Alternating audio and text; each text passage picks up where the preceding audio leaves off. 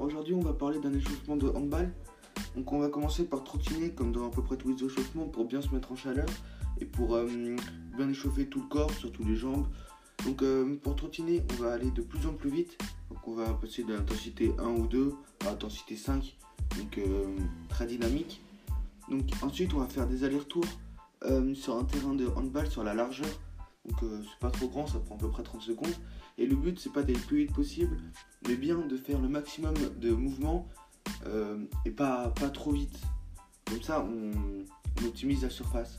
Donc on va faire des pas chassés en changeant bien de côté pour faire les deux côtés.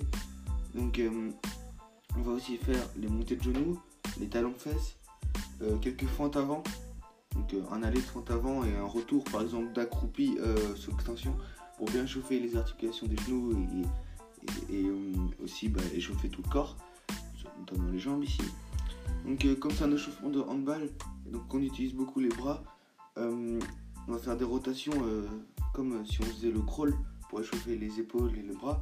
Et on va aussi mobiliser les épaules, coudes, poignets et doigts pour éviter les blessures. Donc on va échauffer les articulations à peu près. comme ça, si la balle arrive sur un doigt ou, sur le poignet et qui se tord un peu, il y a moins de chances qu'il y ait une foulure ou une entorse.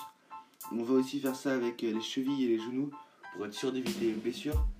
Euh, comme ça, on peut jouer tranquillement. Et euh, parce que sinon, on peut se faire, euh, par exemple, une entorse à la cheville sur un mauvais appui ou, quelque chose de plus grave encore. Donc, une fois qu'on a fait tous ces échauffements, on est prêt pour jouer et faut donner à fond.